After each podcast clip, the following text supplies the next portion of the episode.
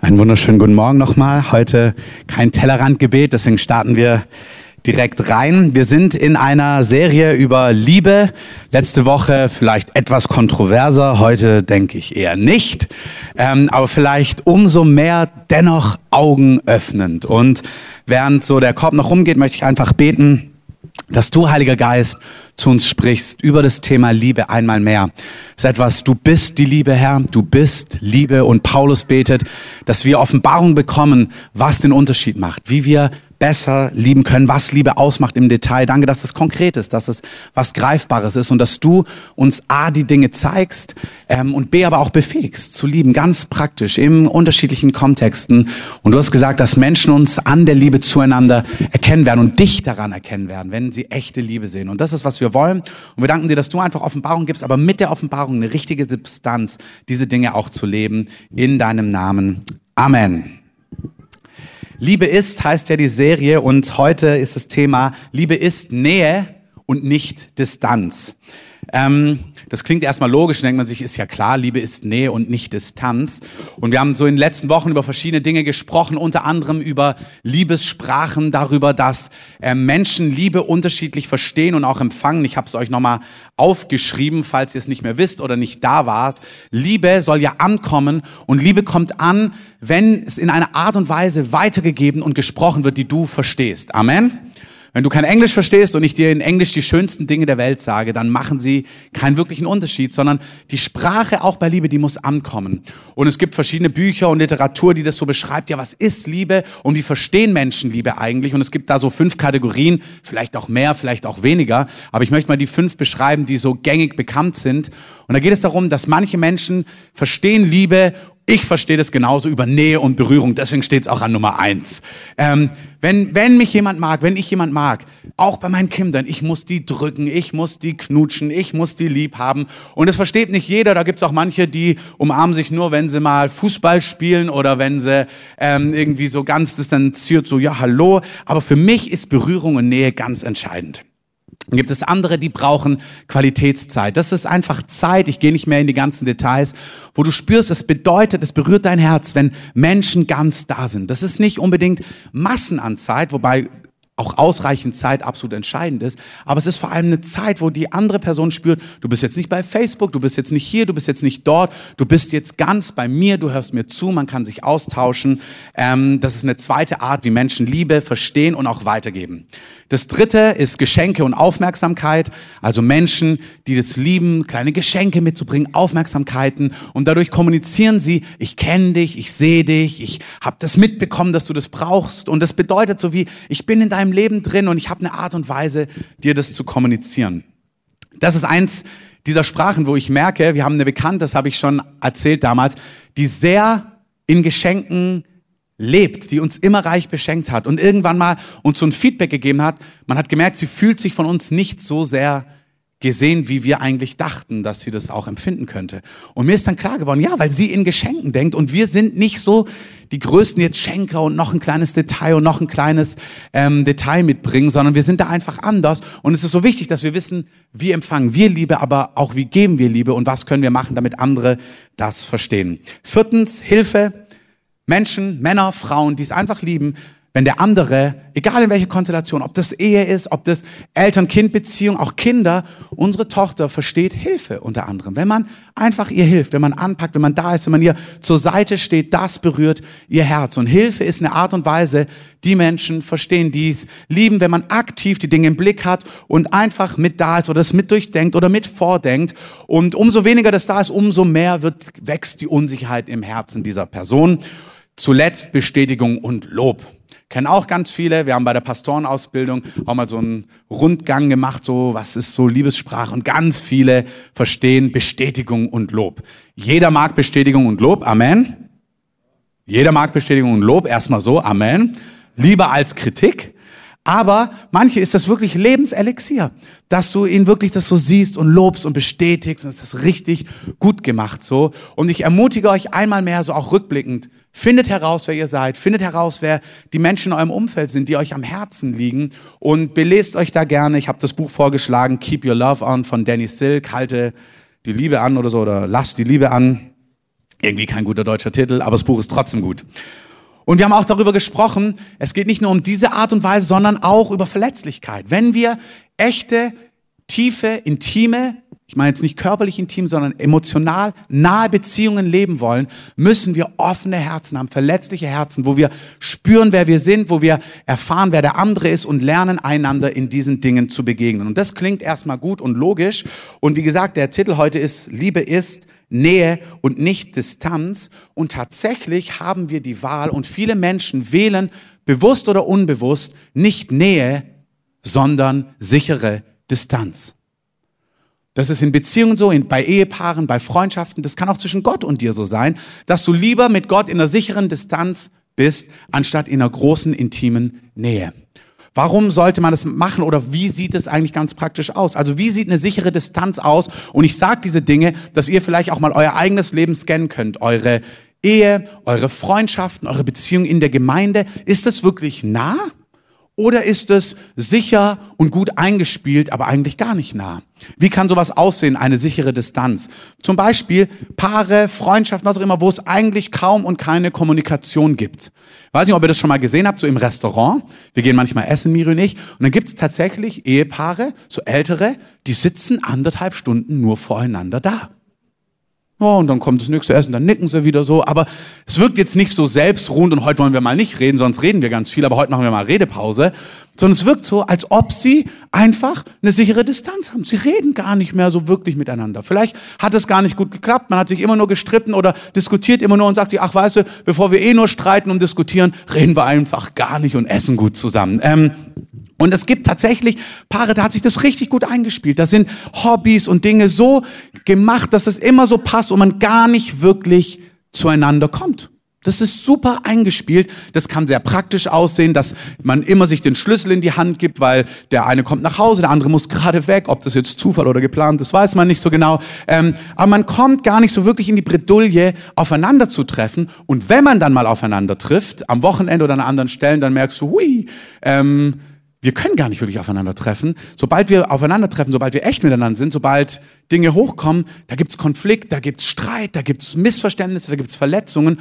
Und anstatt es auszuhalten, wählt man lieber sichere Distanz. Da gibt's natürlich auch die geistliche Variante.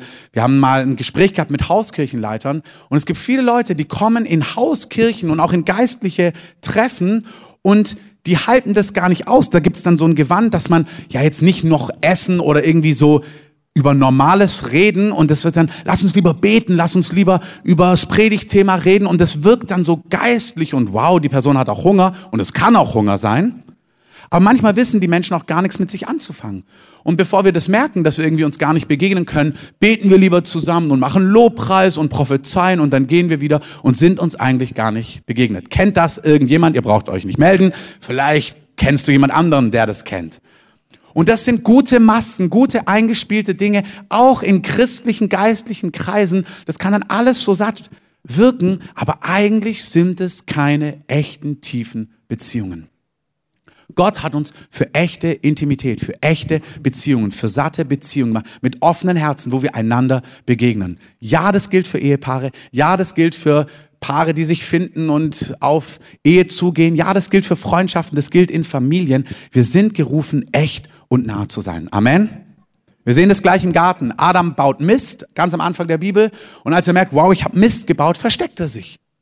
Und dann kommt Gott und sagt, Adam, wo bist du? Und Adam, also Gott weiß genau, wo Adam ist. Gott ist ja allmächtig. Aber das Erste, was er macht, er ruft ihn und sucht das Gespräch und sagt, Adam, was ist los?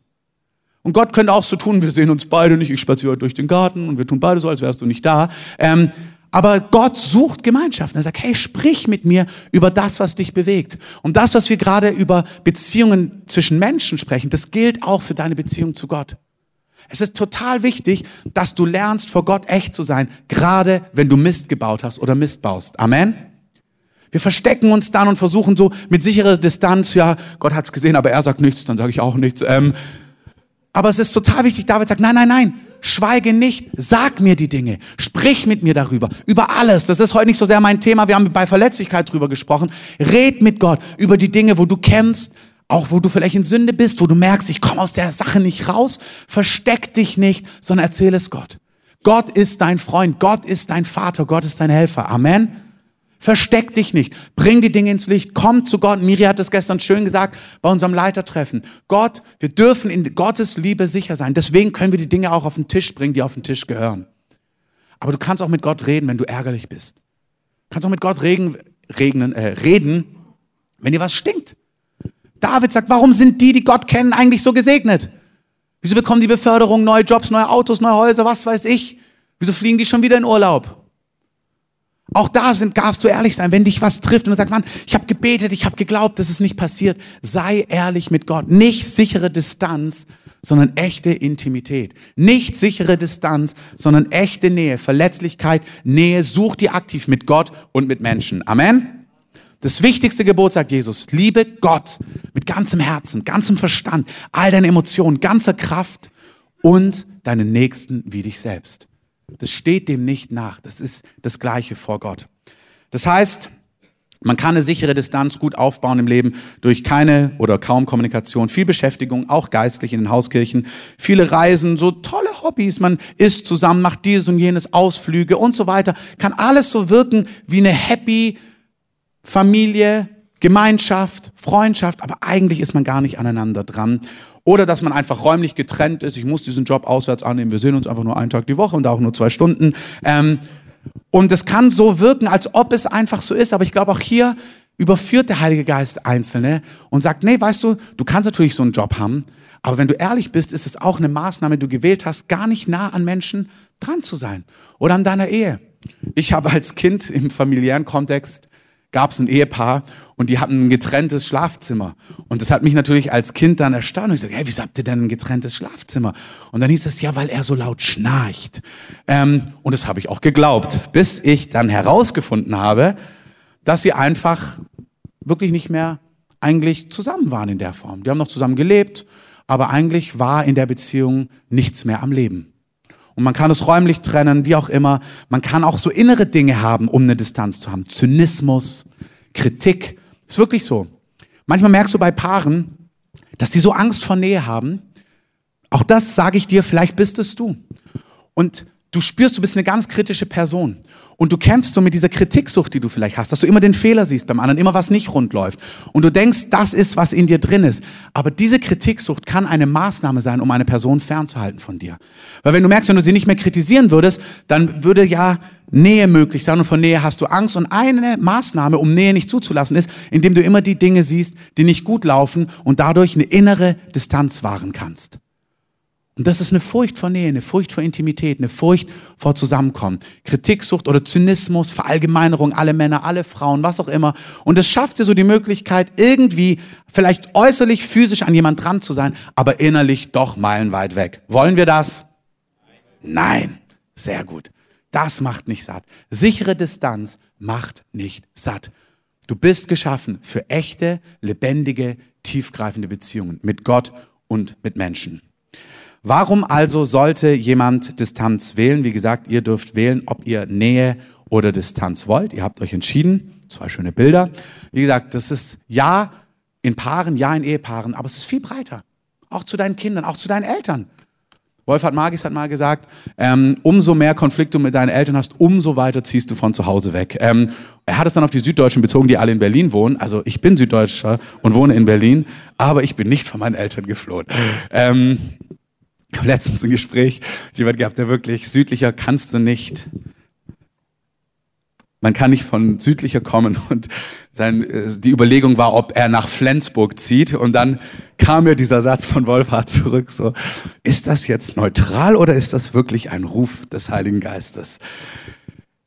Wir sind nicht gerufen, Distanz zu wählen, auch nicht zu unseren Eltern, auch nicht zu Menschen vorzugehen, sondern Beziehungen wiederherzustellen und heilen zu lassen.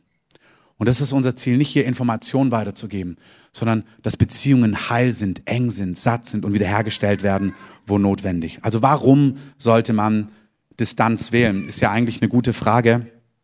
Machen wir gar nicht kompliziert. Sprüche 4,23, da heißt es, mehr als alles, was man sonst bewahrt, behüte dein Herz. Denn in ihm entspringt die Quelle des Lebens.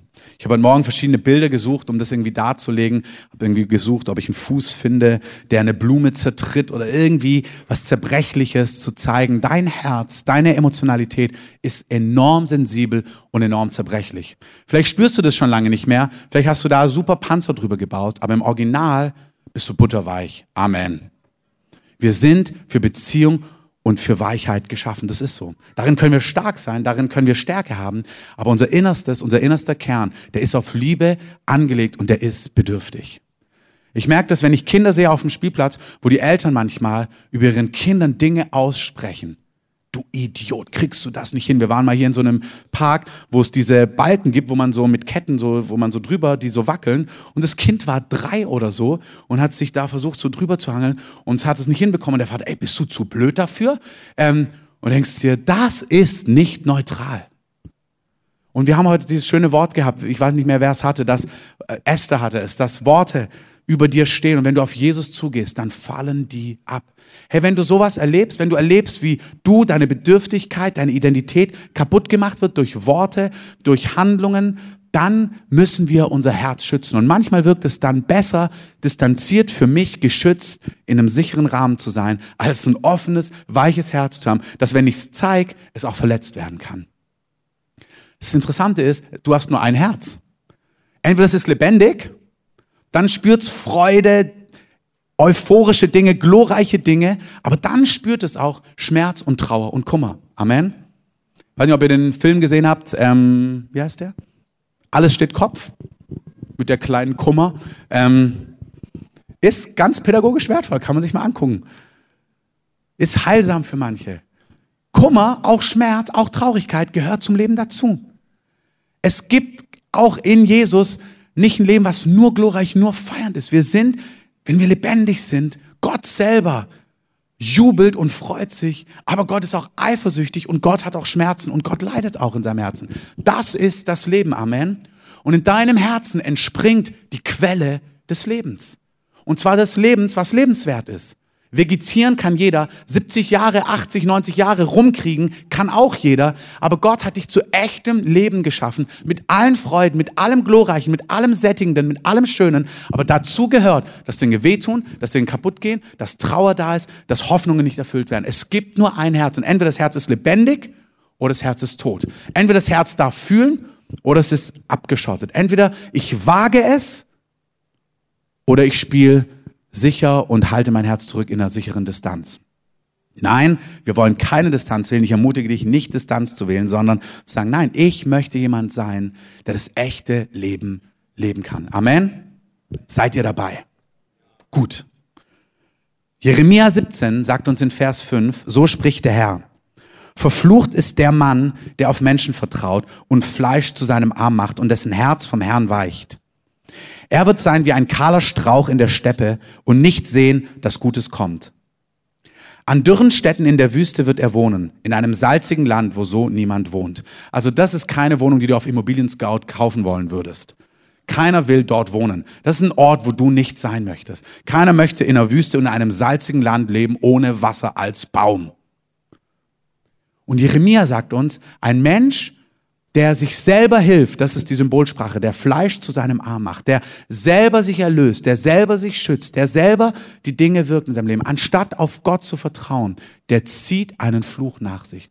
Der wird Gutes nicht sehen, der verpasst das Leben, was Gott eigentlich für ihn vorbereitet hat. Sein Herz zu schützen und zu sagen, boah, ich gehe kein Risiko ein, ich lasse mich nicht von Gott schützen, sondern ich mache lieber sichere Distanz zu Gott und zu Menschen, ist Selbsterlösung und führt zu einem einsamen, isolierten Leben, was dich nicht sättigt. Wenn du das bist, wenn du merkst, so bin ich, das ist tatsächlich, wer ich bin. Ich habe mein Herz geschützt. Es ist gut, dass du es bewahrt hast, aber du hast es mit eigener Kraft bewahrt. Du hast eigene Maßnahmen gewählt, um nicht verletzt zu werden. Da gibt es zig andere. Permanenter Beziehungswechsel, weil du wieder spürst, oh, die ist doch nicht perfekt. Der ist auch nicht perfekt. Je nachdem, ob du Mann oder Frau bist, hey, du hast recht. Es gibt auch nicht die perfekte Gemeinde. Der Heilige Geist führt mich wieder weiter. Zum 77. Mal in zwei Jahren. Das sind Arten und Weisen, wie du einfach merkst, ach, ich lasse gar nichts an mich ran. In der Versammlung heißt es in Sprüchen, kommen die Dinge hoch. Eisen schärft Eisen.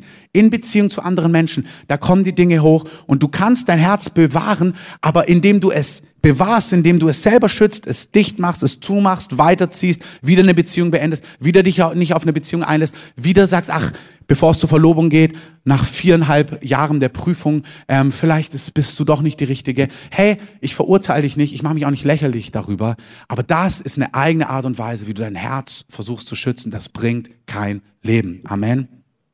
Und wenn du spürst, das bin ich, dann brauchst du nicht sagen, oh, das bin ich und aufspringen und dich das Hemd zerreißen, ähm, so alttestamentlich, wenn echte Buße kam. Ähm, aber du darfst in deinem Herzen sagen, oh Herr, das bin ich. Verändere mich. Ich will Beziehung, ich will Nähe, ich will Dinge spüren. Auch in Freundschaften, auch im Gemeindekontext. Ich will mein Herz verletzlich machen. Wir hatten letzte Woche eine Situation, da hatten wir in einem Rahmen ein Fußballspiel organisiert, was wir über die Jahre öfters schon mal gemacht haben. Und eine Person, die sonst immer dabei war, hat es mitbekommen und kam dann auf mich zu und hat dann gesagt, hey, du hast mich gar nicht angeschrieben.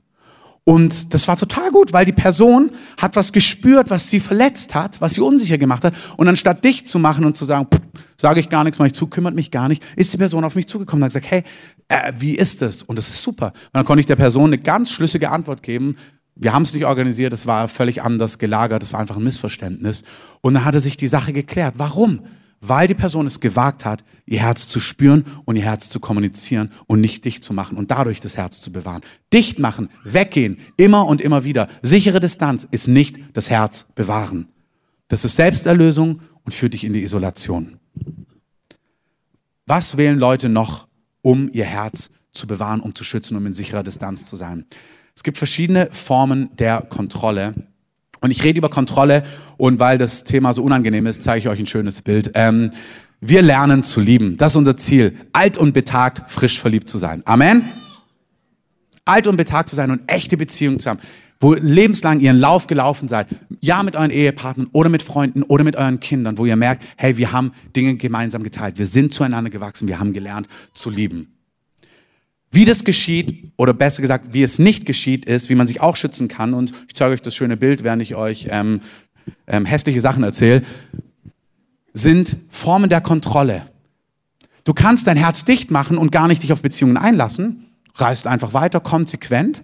Oder du kannst sichere Distanz leben, indem du gar nichts spürst. Doch, ich habe gar keine Bedürfnisse, ihr könnt mit mir machen, was ihr wollt. Mir tut eh gar nichts weh, alles easy, super, Jesus reicht, alles Frieden, ähm, neueste Prophetie, himmlische Visitationen.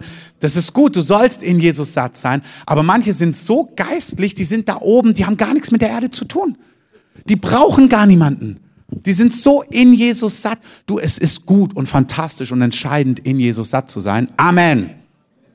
Aber wenn du ganz satt bist in Jesus und gar keine zwischenmenschlichen Beziehungen hast und völlig autark bist von allem, dann ist es nicht das Evangelium, von dem Jesus spricht. Das hat nichts mit geerdet sein zu tun, mit fantastischen Visionen, aber mit Menschen überhaupt nicht können. Herr Gott war Gott bei Menschen. Richtig unter Menschen. Wir haben ihn angefasst, sagt Johannes. Wir haben ihn gesehen, wir haben mit ihm geredet, wir haben mit ihm gerungen. Gott war Gott bei den Menschen und er hat uns ein Vorbild gegeben und so sollen wir leben. Also wenn man nicht total alles dicht gemacht hat, gibt es andere Formen, dass man sehr wohl spürt, was man braucht, sehr wohl wahrnimmt, was man braucht und man wählt eine andere Art und Weise. Man sagt, okay, ich weiß, was ich brauche, ich weiß, was ich benötige, ich weiß, was ich spüre, ich weiß, was ich fühle und damit ich ganz sicher bin, dass ich es auch bekomme, werde ich dich kontrollieren. Das geht in allen Facetten. Wenn ihr Rapunzel gesehen habt, die Mama, die wusste genau, wie sie das bekommt von ihrem kleinen Töchterchen. Hier, Rapunzel neu verföhnt. Also normalerweise empfehle ich keine Filme, aber heute schon zwei. Ähm, aber die zeigt es sehr gut und erklärt, die Welt da draußen ist so gefährlich. Du musst hier im Turm bleiben. Kannst ja nicht weggehen. Und bleib einfach bei mir und ich bekomme, was ich will, weil ich dich kontrolliere. Und Kontrolle ist, vom Kerngedanken ist, ich bin bereit, dir Schmerzen zuzufügen, natürlich in der Regel nicht physisch, aber emotional, damit ich das bekomme, was ich möchte. Diese, dieses Zufügen von Schmerzen kann ganz unterschiedlich sein. Das kann sehr laut sein, sehr aggressiv, sehr fordernd, sehr anklagend, auch geistlich, biblisch betont.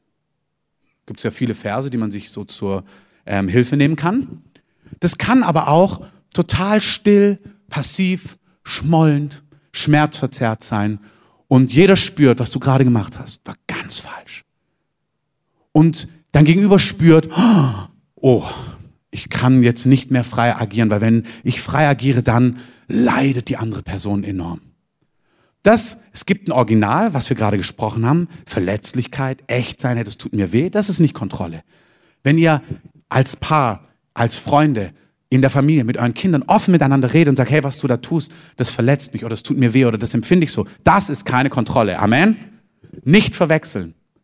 Aber es gibt eine Form, wo ich einfach ganz subtil und immer wieder dafür sorge, dass ich das bekomme und wenn ich es nicht bekomme, dann lasse ich dich das spüren. Wie könnte das aussehen? Es kann aussehen, dass der eine etwas tun möchte und der andere fängt einfach an mit Anklagen, mit Verallgemeinerungen zu kommunizieren wie die Person ist, dass die Person merkt, ich habe gar keine Wahl, dieses oder jenes zu tun. Ich habe mir überlegt, ob ich Beispiele bringe an verschiedener Stelle, aber ich habe mir gedacht, eure Fantasie, ähm, die kann sich das schon gut selber vorstellen. Es kann auch sein, dass in einer Familie, in einer Beziehung, in einer Freundschaft, ähm, wir haben das bei Neustart, beschreiben wir das oft. Ich kannte mal so, war so eine Clique von mehreren ähm, Freundinnen, mit denen ich mich dann mal unterhalten habe, die haben mir das erzählt. Und da gibt es eine Person, wenn du nicht gemacht hast, was sie wollte, dann ist sie ganz still geworden, anklagen, dann ist sie nicht mehr ans Telefon gegangen. Das ist eine Form, dir zu kommunizieren. Wenn ihr euch nicht so verhaltet gegenüber mir, wie ich das möchte, dann bestrafe ich euch durch Distanz. Ich lasse euch spüren, wie lieblos ihr seid und so weiter und so fort. Und dann ist natürlich der Wunsch, dass die anderen dann werben und geht doch ans Telefon und dann schreibt man eine Nachricht und vielleicht nochmal hier und da und ach, es tut uns leid. Und es ist einfach so ein subtiles Spiel, um die andere Person dazu zu bringen, was sie vielleicht gar nicht tun möchte. Ich weiß nicht, ob du jemanden so kennst, vielleicht ganz entfernt. Ähm, aber das ist keine Form. Und selbst wenn du hierdurch Dinge bekommst, wird es dich nie sättigen. Es macht nicht satt. Es ist genauso Selbsterlösung und du bleibst ein einsamer, kahler Baum in einer Wüste. Du bekommst dann vielleicht oberflächlich die Zeit, die Aufmerksamkeit, dieses oder jenes, aber sättigen tut dich das nicht. Das ist nicht aus Freiheit gegeben, das ist erzwungen und er, ähm, erlogen ist es nicht, äh, also schon, aber es ist gezwungen. Es ist nicht in Freiheit gegeben. Es ist nicht aus Liebe, aus Leidenschaft, mit freiem Herzen gegeben, sondern Menschen haben keine andere Wahl. Und das geht natürlich gut so beide, solange beide das Spiel mitmachen. Aber wehe, jemand macht das Spiel nicht mehr mit. Dann wird die Not, dann wird die Pein immer größer für die Person, die versucht zu kontrollieren. Und ich möchte das Einzelnen auch sagen, die das merken. Wenn du so jemand bist, der dazu tendiert, zu kontrollieren, laut oder leise, durch Schmollen oder durch Schreien, passiv oder aktiv, wie auch immer das ist. Es gibt auch, ich habe mal eine Person gehört, die hat mir das ehrlich beschrieben, die hat gesagt, wenn sie spürt, dass ähm, zum Beispiel verschiedene, dass im Kontext von Freundschaft Menschen zusammenkommen und sich gut verstehen, dann hat die Person sich so bedroht gefühlt dadurch. Und hey, wenn ich sowas sage, wenn du jemand bist, der kontrolliert, ich zeige dich mit dem Finger auf dich. Wir sitzen alle mit unterschiedlichen Dingen im gleichen Boot. Amen. Denk bloß nicht, was solche Leute gibt's. Wir sind alle so. Weißt du, es ist nicht besser, ob du dicht machst und sagst, ich brauche gar niemand und nur himmlischen Sphären schwebst oder ob du kontrollierst. Wir sind alle im gleichen Boot. Wir haben alle eine Art und Weise, wie wir Distanz fahren. Wir sind alle gefallen. Wir brauchen alle Erlösung. Wir brauchen alle Gnade. Amen. Und auch hier wieder, du brauchst dich da nicht schlecht fühlen. Hey, ich kenne diese Dinge aus meinem Leben. Ich erzähle es bei Neustart immer wieder, wie ich dann auf Feiern saß und ganz schwermütig geworden bin. Und man kann es dann auch mit verschiedenen Dingen garnieren, mit Gedichten, die man schreibt und leidet an der Welt. Es gibt alle Möglichkeiten, wie man das machen kann, aber sie bringen kein Leben. Nicht den Umkehrschluss, nicht jeder, der ein Gedicht schreibt, hat ein Problem, aber ähm, es gibt ganze Facetten, wie man das machen kann und sich so leicht distanziert ein bisschen, ja, ihr, ihr wisst es und lasst euch vom Heiligen Geist überführen. Fühlt euch geliebt. Nur wenn ihr euch geliebt wisst, könnt ihr das zulassen und merken, ja, Mann, das gibt's bei mir. Durch Schmollen, durch Distanz, durch Aggression. Ich kontrolliere. Und da gab es eine Person, die kam auf mich zu und hat gesagt, wenn sie merkt im Freundschaftskontext, dass Menschen näher werden, dann fängt sie aus, die gegeneinander auszuspielen. Hat er mir ganz ehrlich erzählt. Dann erzählt er dort ein bisschen das, dort ein bisschen das und plötzlich haben die einen Konflikt. Hups, wie ist das passiert? Ähm, und es ist eine Art und Weise, wie einfach so ein kleiner Keil hineingetrieben wird, so dass die Person sich sicher bleibt, weil sie Angst hat, anstatt ihr Herz offen zu machen, anstatt darüber zu reden. Hey, die Sehnsucht, der Schmerz dahinter, der ist nicht falsch. Amen. Der Wunsch, gesehen zu werden, Aufmerksamkeit zu bekommen, erkannt zu werden, verstanden zu werden, der ist gut. Amen. Aber die Mittel, die wir wählen, indem wir es tot machen oder uns durch Kontrolle nehmen, die Mittel sind falsch und sie sättigen nicht. Diese Person sollte ehrlich reden, hey, ich merke, dass es mir Angst macht, wenn ihr euch in der Art versteht. Ich habe Angst, da runterzufallen, was auch immer, wie auch immer. Das thematisieren. Und wenn du dann ehrlich bist, wirst du ehrliche Antworten bekommen. Ich weiß, in meiner Bibelschulzeit habe ich mich mit jemandem gut verstanden und habe da gemerkt, dass Dinge mich herausfordern, hatte das damals schon gelernt, darüber zu sprechen, habe das gemacht und dann hat die Person mir eine ehrliche Antwort gegeben. Wie sie das sieht, wer ich für diese Person bin und wer ich auch nicht bin. Hey, und dann hast du die Wahl, dann darauf zu reagieren. Entweder du kannst dein Herz zumachen und sagen, ja, dann pff, zieh von dannen. Ähm, oder geistlich, ich spüre, Gott sagt, wir sollen keine Freundschaft mehr haben. Ähm, oder du setzt dich auseinander mit dem, was du dann wahrnimmst. Und dann habe ich gemerkt, okay, das verunsichert mich, aber ich habe gespürt, die Person, die ich kontrollieren muss, ist nicht die andere, sondern immer mich selber. Ich bin gerufen, für mein Leben Verantwortung zu übernehmen. Und ich bin gerufen, zu lernen, zu lieben. Mein Job ist, wahrhaftig zu sein, echt zu sein, verletzlich zu sein. Wunderbar, wenn meine Verletzlichkeit dazu führt, dass jemand darauf eingeht. Wenn nicht, dann hast du nicht, ah ja gut, dann mache ich entweder zu oder ach, dann nehme ich vielleicht doch Kontrolle. Also ich habe es ja nett probiert, aber du hast nicht reagiert. Dann werde ich doch jetzt mal schmollen, schreien, was auch immer anwenden. Sondern nein, du gibst dein Herz hin, du öffnest dein Herz, du redest über Dinge, du gibst der anderen Person die Möglichkeit, darauf einzugehen. Und das Schöne ist, wenn Menschen dich lieben, werden sie darauf eingehen. Amen. Amen. Wenn Menschen dich lieben, werden sie darauf eingehen. Aber hier bleibt trotzdem ein, ein Pfad, den ich kurz beschreiben möchte. Menschen werden manchmal nicht eins zu eins darauf eingehen, sondern mit ihrer Person können sie vielleicht den Teil geben oder das sind sie und dann bleibt vielleicht auch ein Teil offen, wo du merkst, boah, aber ich hätte es gern so. Kennst du nicht, aber andere kennen das, dann kannst du ihnen seelsorgerliche Tipps geben. Und wenn du das dann merkst, dann kannst du, dann musst du offen bleiben. Dann musst du lernen, einen Teil zu nehmen und einen anderen Teil wirklich in Gott zu stillen. Und weich zu bleiben, dich nicht zurückzuziehen, nicht zuzumachen, nicht zu sagen, naja, ich will es ganz oder gar nicht. Sondern es ist wichtig, ich habe gelesen, dass ein Grund für zerbrochene Beziehungen, Scheidungen und so weiter, ein, einer der Hauptgründe ist die, die Unfähigkeit zu Kompromissen. Sag, okay, ich leg dir mein Herz hin, lass uns gemeinsam reden, wer wir sind und lass uns eine Lösung finden, die dein Herz ehrt und mein Herz auch respektiert. Und im offenen Reden wird man auch spüren, wann ist man mehr gerufen? Wann bin ich gerufen, hier eine Extrameile zu gehen, hier mich verändern zu lassen, damit der anderen Person begegnet wird. Oder der andere spürt, okay, das geht an mich. Hey, wenn man da offen ist, wenn es kein Machtspiel ist, wenn das Herz ist, ich will das Beste für den anderen, und man das ehrlich vor Gott bewegt, wird man spüren, zu was bin ich gerufen, zu was bin ich nicht gerufen. Amen.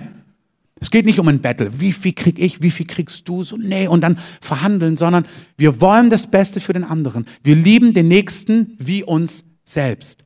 Das heißt, du musst eine Wertschätzung gegenüber dir, auch deinen Bedürfnissen haben, weil wenn du das ignorierst, kannst du gar keinen anderen schätzen.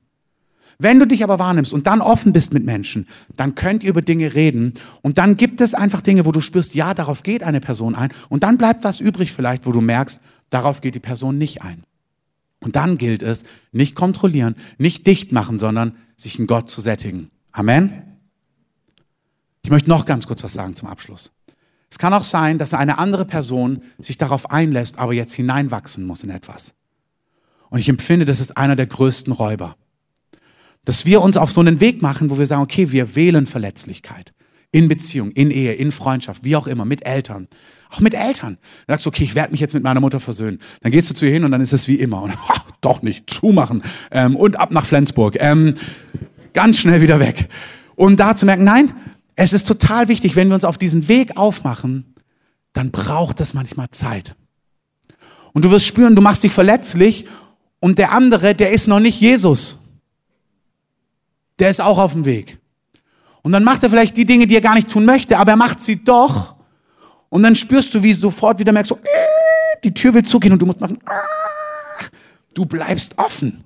Oder du spürst, da kommt so dein altes Schema von Schmollen, wie du merkst, nein, ich will nicht mehr schmollen. Ich will nicht mehr schreien. Ich will nicht mehr kontrollieren. Und ich möchte sagen, da ist Gnade da.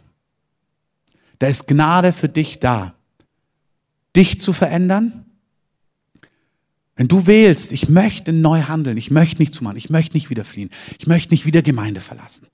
Hey, es sind Leute, die sagen, okay, diesmal mache ich mich fest in Gemeinde. Das ist nobel. Warst sogar beim Infotreffen. Hast drei Schritte in die Hauskirche gemacht. Und dann war doch dieser komische Vogel da. Und jetzt spürst du wieder die Stimme des Heiligen Geistes, die dich weiterruft. Und du wagst zu überlegen, vielleicht ist es gar nicht der Heilige Geist.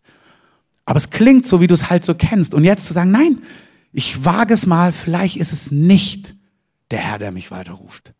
Vielleicht bleibe ich einfach mal da und gebe dem Ganzen noch ein Jahr.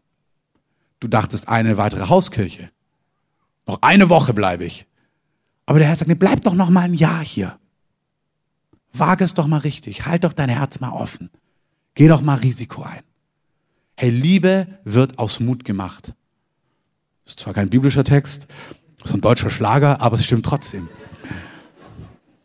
Du dachtest, es ist Salomon, aber ich glaube, es war Nena oder so. Ähm, aber Liebe wird aus Mut gemacht. Du brauchst Mut. Es ist ein Wagnis. Es ist total radikal, mit offenem Herzen zu leben. Mehr als alles andere. Bewahr dein Herz, aber nicht durch Kontrolle und durch Dichtmachen, sondern durch Gottes Liebe sagen, okay, ich liebe, weil ich zuerst geliebt bin. Ich nehme mich wahr, ich lasse mein Herz zu, ich lasse meine Bedürfnisse zu, ich stelle mich ins Licht vor Gott und ich wage es, mein Herz Menschen hinzulegen, in Beziehungen, in Ehe, in Freundschaften, in der Beziehung zu meinen Eltern, die wiederhergestellt werden soll. Meine Mutter, wo wir so viele Konflikte hatten, mit meinem Vater, dem ich gar nicht mehr unter die Augen treten möchte, dem ich gar nicht mehr erzählen möchte, was ich jetzt beruflich mache, weil er eh alles kaputt macht mit seinen Worten und ich bleib lieber fern oder ich höre mir das gar nicht an oder ich fange sofort an zu schreien, wie wir immer schreien dann in der Familie. Und nachdem wir zehn Minuten gesprochen haben, ist die gleiche Dynamik da, die schon immer da war und zu sagen, nein, ich wage es neu zu leben. Ich wage es dort hineinzugehen, ich wage es mein Herz zu öffnen und hey, du darfst fallen und zwar nochmal und nochmal und nochmal. Das Wichtigste ist, geh nicht mehr in diese alten Schemen zurück. Sag, nein, ich mache nicht mehr dicht. Ich kontrolliere nicht mehr. Ich will das Neue und ich stelle mich dort ins Licht. Und Gott, du wirst mein Herz verändern. Ich bleibe kein Baum in dieser Wüste, sondern ich möchte das echte Leben haben. Amen. Nimm Gnade für dich und gib deinen Gegenübern in den verschiedenen Konstellationen auch Gnade. Egal wie. Ob sie Gnade brauchen, weil du merkst, uh, sie neigen dazu, wieder zu kontrollieren. Oder ob sie Gnade brauchen, weil sie passiv sind, still werden, abhauen, irgendwie gar nicht mehr verfügbar sind, abschalten, Sportschau gucken und denkst, Mann, jedes Mal, wenn wir reden, uns kompliziert wird, machst du die Glotze an. Gib auch deinem Gegenüber Gnade. Und wenn wir, das war die erste Predigt der Serie, lernen, dass wir bedürftig sind nach Gnade und dann willig sind, einander Gnade zu geben. Immer und wie oft genau? Hat Petrus auch schon gefragt. Okay, okay, Gnade geben. Wie oft? Nicht 490 Mal, 7 mal 70, alles klar, 490 Mal. Du hast noch dreimal, Freundchen. Ähm, sondern immer und immer und immer und immer wieder. Wann hört es auf? Es hört nicht auf. Das Ziel unseres Lebens ist, du wirst vor Jesus stehen und die Frage ist, hast du gelernt zu lieben? Bist du mir gleich geworden? Hab ich in dir Gestalt angenommen? Als Jesus gekreuzigt wird, da verspotten ihn die Leute. Und Jesus sagt nicht, weil es ein frommer Spruch ist, vergib ihnen, denn sie wissen nicht, was sie tun. Sondern er ist so voller Barmherzigkeit, so voller Liebe, dass er wirklich seine Feinde, die die böse sind, die die ungerecht sind, die die ihn spotten, mit Leidenschaft lieben kann. Und das ist, was Gott in uns bewirkt. Und wo übt er das ein? Hier. Familie, Freundschaft, Gemeinde. Perfekter Rahmen. Perfekter Rahmen. Amen. Können wir Musik einspielen und ihr dürft gerne aufstehen.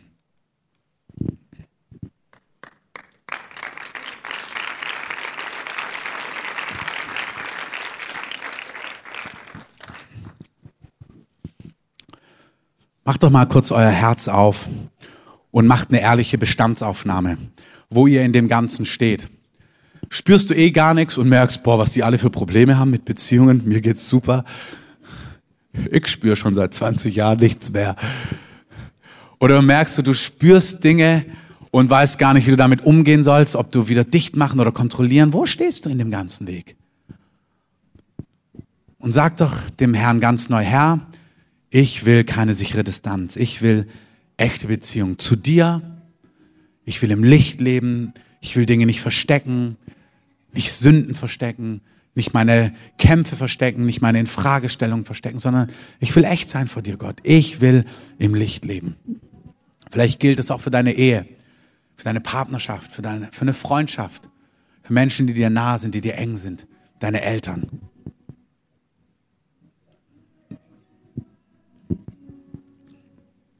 Und es braucht keine vielen Worte, aber sag doch das dem Heiligen Geist. Sag ihm, wo du stehst. Und wenn du überführt bist, wenn du merkst, boah, ja, ich kontrolliere durch Stärke oder durch Schwäche, durch laut oder leise sein, durch Schmollen oder Distanz oder Kritik oder Zynismus. Ah, das will ich gar nicht. Oder merken, ach, ich spüre gar nichts oder ich, wir haben uns da gut eingespielt, das passt schon. Sagen, nee, das will ich nicht. Sag ihm das ehrlich und dann sag ihm gleichzeitig, danke, dass du das in mir veränderst. Du musst es gar nicht verändern, du musst es gar nicht umbauen, das kannst du gar nicht. Das ist wie diese Würfel, wo man auf aller Seite die gleiche Farbe hinbekommen muss. Das funzt einfach nicht. Und wenn du denkst, du kannst das, das klappt trotzdem nicht alleine. Ich, ich drehe da immer und merke, ich komme einfach nicht ans Ziel. Und so ist es auch hier. Gott möchte die entscheidenden Dinge machen. Und er will die machen. Auch das ist Demut, ihn das machen zu lassen. Sagen, hier bin ich, hier ist mein Herz, du bist der Fachmann. Die beste Bewahrung für das eigene Herz ist, es dem Herrn hinzugeben. sagen, ich gebe es in deine Hand, bewahrst du, beschützest du. Und hier sind Einzelne, ihr habt euch neu eingelassen auf Beziehungen. Auch hier wieder in der ganzen Breite zwischen Mann und Frau, also Richtung Beziehung, Ehe, Verlobung und so weiter. Andere zwischenmenschlich. Und ihr spürt, Buch, ihr kommt an die gleichen Dinger, wo ihr schon mal wart. Und dann ist wie so eine Infragestellung, oh, bin ich dazu überhaupt fähig? Ist es überhaupt der Richtige? Ist es die Richtige? Ist es der richtige Rahmen? Und der Heilige Geist spricht dir ganz konkret zu und du spürst das Zeugnis in deinem Herzen, wenn du das bist. Hey, das ist der Richtige, das ist die Richtige. Das, was hochkommt, das ist einfach das, was in dir ist, was ich erlöse, was ich freisetze, was ich abwasche, was ich neu mache. Und danke, Heiliger Geist, dass du mit Trost kommst, aber auch jetzt mit einer richtigen Portion von Stärkung und mit Hoffnung, mit Zuversicht, mit einem hoffnungsvollen Herzen, auch mit Freude für diesen Prozess. Richtig mit Freude, mit einfach einer neuen Gewissheit, dass diese Infragestellung auch wieder, da ist bei Einzelnen, ist wirklich auch so eine Attacke aus der Finsternis, die an dir zerrt und wir weisen es in die Schranken. Wir sagen, das soll verschwinden und der Friede, der dir, der dir gehört, der soll dir ganz neu wieder zuteil werden. In Jesu Namen. Wirklich hier, da lagert er sich auf dir, auf deinem Herzen, auf eurer Ehe, auf eurer Familie auf eurer Freundschaft, auf euren Eltern-Kind-Beziehungen. Danke, Heiliger Geist. Auch was Gemeinde angeht. Auch was Menschen angeht, wo du dich darauf eingelassen hast. Auch Arbeitsstellen oder Projektgruppen, wo man gesagt hat, komm, das machen wir gemeinsam. Und dann merkt ihr, boah, der ist so anders. Das ist richtig die Gegenwart des Heiligen Geistes im Raum. Das ist seine Hilfe, das ist sein Trost, das ist sein Zuspruch. Bleib da einfach einen Augenblick drin stehen. Das ist die Präsenz des Heiligen Geistes, die Herzen verändert, die Herzen befähigt, die Herzen erneuert. Und keiner ist hier zu jung. Ist egal, ob du gerade 15 bist und erst in die ganze Kiste reinkommst oder ob du 60, 70, 80 bist und merkst, Mann, du hast auch noch 20 Jahre oder 30 Jahre oder 40 Jahre und möchtest ein sattes Leben haben mit satten Beziehungen. Nimm das. Ist auch egal, aus welcher Nation du bist. Es ist für dich. Danke, Heiliger Geist. Danke, Heiliger Geist. Und bevor wir den Gottesdienst schließen, möchte ich euch so noch eine Frage stellen. Und das ist der wichtigste Zeitpunkt von so einem Gottesdienst. So ein Gottesdienst ist immer auch ein Augenblick, wo Menschen nach Hause kommen können zu Gott. Gott ist ein Vater, der auf seine Kinder wartet. Und lass uns mal alle unsere Augen schließen für einen Augenblick. Und lass uns beten im Herzen, dass diejenigen, die Gott heute ruft, das hören. Vielleicht hörst du all das und, und spürst über dir selber, ich bin ein Wrack, ich bin völlig beziehungsunfähig. Ich bin verbaut wie so ein Baukasten, da geht nichts rein und nichts raus. Und das Gefühl, du kriegst dein Leben und auch ein Leben in Emotionen und Beziehungen überhaupt nicht auf die Reihe. Und Gott ruft dich heute nach Hause und sagt, hey, ich mache dein Leben neu, wenn du willst. Voraussetzung ist, dass du meine Vergebung in Anspruch nimmst. Jesus ist für deine Schuld am Kreuz gestorben. Und wenn du spürst in deinem Herzen, das ist genau, was ich brauche, Vergebung meiner Schuld. Und ich glaube, dass das Jesus für mich gestorben ist. Und wenn du sagst, ja, ich will das, vergib mir meine Schuld und nimm mein Leben in deine Hand, mach alles neu, dann kannst du dem Gott dann kannst du dem heute Ausdruck verleihen. Die Bibel sagt, wer das im Herzen glaubt und möchte und mit seinem Mund ausdrückt, der wird gerettet werden und bekommt dieses neue Leben. Hier in so einem Gottesdienst musst du es nicht rufen, aber wir machen das hier durch Handausstrecken. Dass wir einfach die Hand heben und sagen, ich bin das und ich möchte dieses neue Leben haben. Und wenn du diese Entscheidung noch nie getroffen hast, dann streck doch einfach mal Jesus deine Hand entgegen. Vielen Dank. Es ist was, wo Gott an deinem Herzen klopft. Du spürst es. Wenn du das bist, streck doch Gott einfach deine Hand entgegen. Danke. Wer noch hier ist, streck einfach Gott deine Hand aus und sag, hier bin ich, mach mein Leben neu. Vielen Dank jedem, der das betrifft, der diese Entscheidung noch nie getroffen hat. Danke. Streck einfach deine Hand Jesus entgegen. Hier sind noch, ich glaube, zwei, drei Personen. Wenn du das spürst, reagier darauf. Sag, hier bin ich. Nimm mein Leben. Dankeschön. Lass uns alle gemeinsam beten. Jesus, danke, dass du für mich gestorben bist. Danke, dass du mich erkauft hast. Ich komme heute nach Hause. Mach mein Leben neu. Wasch mich rein von meiner Schuld. Heile mein Herz. Stelle mich wieder her. Mach alles neu. Jesus, ich will auf deinen Wegen gehen lehre mich, unterweise mich und zeige mir, was dir wichtig ist. Ich glaube, dass du Gott bist und ich glaube, dass du für mich gestorben und auferstanden bist. Und ich ergreife deine Hand. Amen.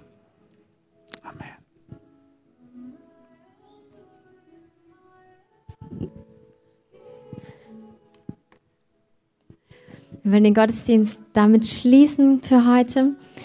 Wir wollen einfach hier in dem Raum so eine Atmosphäre einfach behalten, dass wir wirklich vor ihm stehen. Bitte, wenn ihr euch unterhalten wollt, seid ihr herzlich dazu eingeladen, Gemeinschaft zu haben. Vorne könnt ihr auch noch Kaffee und Tee trinken. Auch wirklich so, vielleicht bist du nicht der, der jetzt in der Gegenwart Gottes stehen willst, aber vielleicht der, der neben dir sitzt. Also bitte geht gerne auch in Rücksicht auf andere nach hinten oder raus. Ähm, freut euch an der Gemeinschaft, äh, lernt euch kennen, genießt diesen Tag und ähm, lasst uns diese Botschaft einfach so auch weitertragen. Gott ist nicht ein Gott, der nur Sonntag am Wirken ist, sondern alle Tage und er möchte einfach mit euch gehen. Und wenn ihr noch Gebet haben möchtet über Konkretpunkte oder auch nur allgemein, ähm, einfach kommt nach vorne. Wir segnen euch auch einfach und schauen, was der Herr heute über euch aussprechen möchte. Die Beter können gerne schon nach vorne kommen. Und ich möchte einfach diesen Tag noch segnen. Danke, Vater, für deine Gnade, für, dass du uns als Kinder rufst, Herr, dass du ja, uns Kindschaft zusprichst, dass du auch in allem, was wir heute gehört haben, wo wir vielleicht auch so Unfähigkeiten gespürt haben bei uns, Herr, dass du unser Helfer bist. Du bist unser Tröster, Heiliger Geist. Du bist der, der uns befähigt, der uns alles gibt, um gottesfürchtig zu leben und zum Leben, zum praktischen Leben in Beziehung. Du bist der, der uns befähigt. Du bist der, der uns hilft und der auch keine Angst vor unseren Schwächen hat, der uns sieht, wie wir sind. Und Herr, dafür danke ich dir, Herr, für deine Gnade, deine Gunst, deinen Frieden, den du mit uns aussprichst und wirklich dein Wohlgefallen. Danke, dass dein Wohlgefallen mit uns durch diese Woche und unser Leben geht. Und so danke ich dir in Jesu Namen. Amen. Wenn ihr euch heute für Jesus entschieden habt, wenn ihr gesagt, ja, ich möchte Jesus nachfolgen, kommt auch gern nach vorne. Wir segnen euch noch. Wir möchten ja, euch auch helfen, in der Gemeinde anzukommen. Ich wünsche euch einen wunderbaren Sonntag. Amen.